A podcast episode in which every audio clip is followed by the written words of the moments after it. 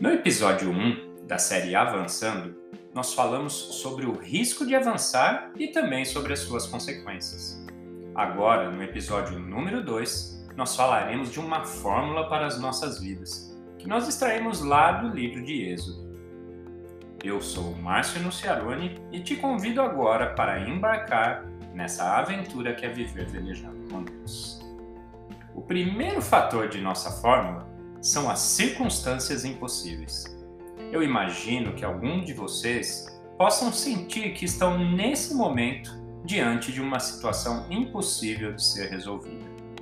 Isso pode ser relacionado com o seu casamento, com as suas finanças, com seus filhos ou até mesmo com o seu trabalho. E não era diferente com o povo de Israel. Eles estavam vivendo exatamente isso naquele momento lá no deserto. As pessoas não estavam apenas com fome, elas estavam revoltadas. E eles começaram novamente a falar sobre voltar para o Egito. Mas lembre-se da nossa primeira mensagem. Siga em frente.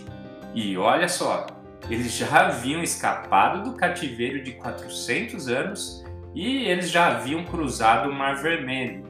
E veja bem, não foi com um barco que eles cruzaram, não foi velejando, não. Eles cruzaram porque o mar se abriu diante deles. Vamos lá para o nosso segundo fator, então. O segundo fator dessa fórmula é a provisão sobrenatural. O livro de Êxodo relata que naquele momento em que o povo estava com fome, Deus enviou o maná. O maná era uma provisão diária para os 40 anos de peregrinação de Israel no deserto.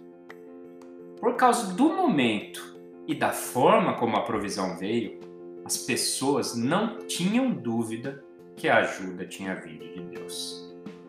E você? Você consegue se lembrar de alguma provisão de Deus para a sua vida?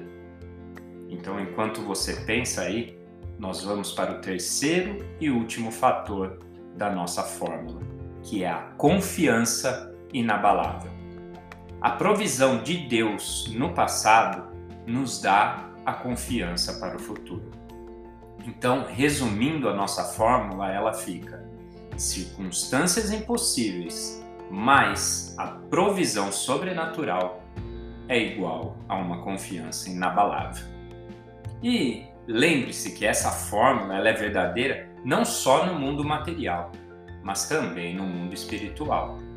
E lembre-se também daquilo que Jesus falou lá no livro de Mateus, capítulo 19, versículo 26.